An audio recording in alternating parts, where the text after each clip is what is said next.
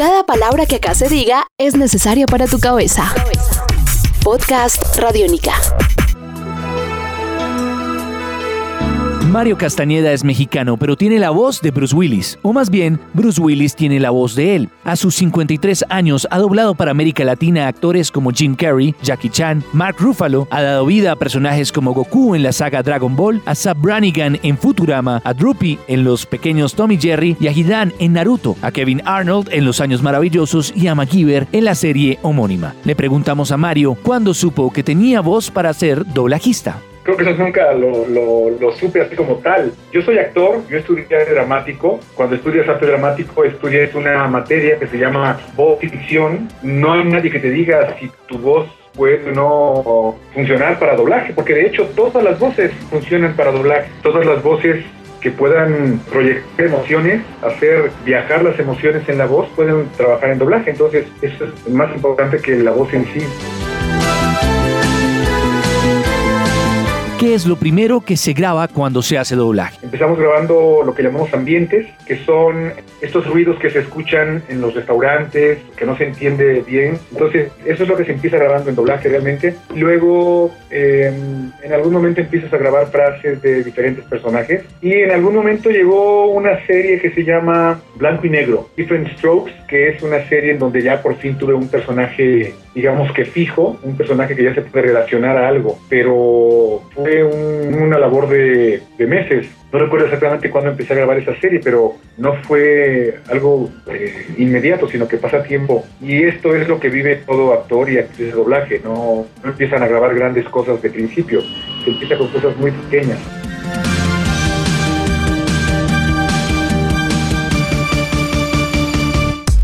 Estás escuchando Podcast Radio Única. ¿Usted cómo prepara cada personaje? Doblaje, sencillamente el actor y la actriz de doblaje llegan a grabar directamente y en ese momento se enteran de qué es lo que van a grabar. Por primera vez ven la imagen, ven personaje, el director les explica algo en un instante, enseguida lo escuchan y lo graban. Lo vas analizando de inmediato, lo vas desarrollando en el camino. Yo a veces he dicho, refiriéndome a una serie que se llamó Los Años Maravillosos, que terminando el último episodio de Los Años Maravillosos, yo por fin entendí Los Años Maravillosos y hubiera posibilidad de repetir toda la serie para haberlo hecho un poco diferente, pero no, ya, ya habíamos empezado y así era. Entonces, esa es la, la realidad de, del doblaje. No hay tiempo para prepararlo, así como para analizar, etcétera. No, es algo muy rápido, inmediato y es eh, algo que te exige pues todo lo que has estudiado, todo lo que tienes de experiencia. Obviamente la gente poco a poco va adquiriendo una expertise para el, el, trabajo y esto se vuelve una labor cada vez más rápida, más energética, algo como respirar.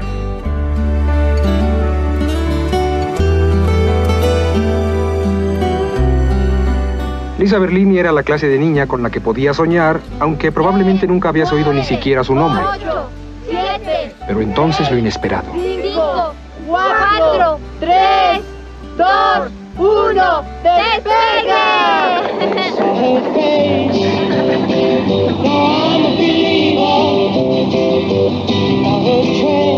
Me miró. ¿Vieron eso? Volteó a verme.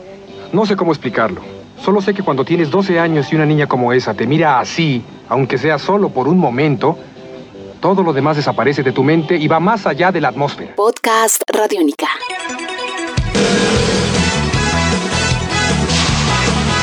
¿Cómo terminó siendo la voz de Goku? La verdad es que cada uno de los personajes de Dragon Ball lo escogió Gloria Rocha, la directora de doblaje de Dragon Ball. Nos fue escogiendo a cada uno, uno por uno, para cada uno de los personajes. Yo al principio grabé a personajes pequeños cuando la serie era Dragon Ball sin Z, ni letra, ni nada. Y de hecho soy la voz que graba la entrada, la, voz que dice Dragon Ball. Y en algún momento cuando Gloria vio que Goku ya iba a crecer, ella decidió en que yo iba a ser la voz de Goku y me lo ofreció. Yo al principio le dije que no, porque el doblaje es, es difícil, es complicado, es chueco, no, no es perfecta la sincronía de los japoneses. Entonces eh, tienes que estarlo viendo todo el tiempo no puedes quitarle ojos, tienes que aprenderte todo de memoria. Y yo decía, ah, pero qué flojera, ¿para qué complicarme la vida? Pero mi hijo Arturo, que tenía ocho años, eh, se volvió loco cuando cuando le comenté que me habían ofrecido a Goku y me pidió y me rogó que yo tenía que aceptarlo y entonces al final busqué a Gloria que la verdad es que ni siquiera me había escuchado cuando yo le dije que no. En su cabeza yo creo que ya estaba decidido y, punto. Entonces bueno, eh, así fue como, como llegó Goku a mi,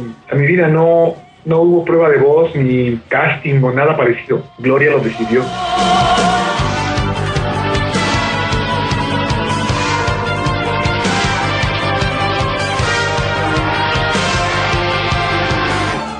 ¿Tiene alguna anécdota que recuerde de su relación con los fanáticos de su trabajo? Un fan, alguna fan, llegan y se ponen a llorar. Y entonces de verdad es cuando lo dimensionamos como uno que es uno y, que está tan entendido de, lo que es el trabajo y es lo que yo hago para ganar dinero es la forma en la que pongo comida en la mesa de, mi familia. Entonces, no, no estoy dimensionando lo que puede significar para alguien lo que estoy haciendo. Y de pronto cuando alguien enfrente de mí se pone a llorar, digo, bueno, entonces, ¿qué es lo que estoy haciendo? Porque de verdad que no lo pensé así o no tuvo este, esta idea o este fin, sino que de pronto es algo que sucede. Digo, alguna vez alguien se hincó enfrente de mí con un rosario y no sé qué decía, pero esto fue en Venezuela, en Caracas. Cuando regresé a México, me, informaron que esta persona dio de alta la, religión castañediana. Tengo una religión que me sigue en Caracas y en Santiago de Chile. Entonces, por ejemplo, ¿no? Que son cosas raras que no a todo el mundo le suceden, ¿no? Te das cuenta de que durante años hemos entrado a las casas de la gente, hemos estado ahí a la hora de la comida, de la cena, por la voz,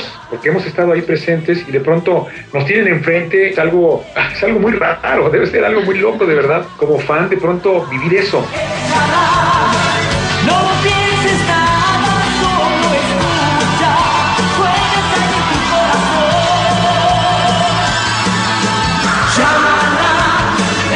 ¿Qué pasa dentro de las cabinas de grabación? Toda actuación es que si tú no lo, si tú no lo crees, si tú no lo haces verdadero, la gente no lo siente verdadero. Tú no puedes engañar a nadie. Tienes que ser de verdad. Tú lo tienes que creer en primera persona. Por ejemplo, cuando yo interpreto a Goku, no estoy haciendo como que hago de superhéroe. Ay, soy un super saiyajin. No, no, no. Yo en ese momento soy un super saiyajin.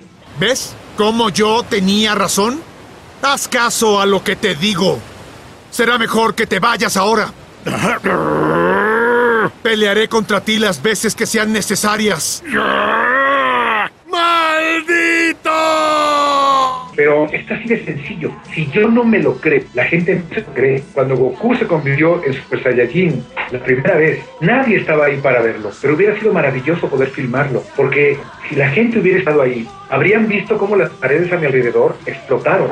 Y el estudio voló por los aires. Y el aire no se incendió. Y no creo todo esto en mi mente, la gente no, no lo vive. Por algo la gente se emociona cuando lo ven en la pantalla, porque eso de verdad sucedió en mi cabeza. Conozca la historia de Mario Castañeda y otros actores de doblaje en bacanica.com. Cultura para jóvenes. Un nuevo universo sonoro por recorrer. Podcast Radio Mica.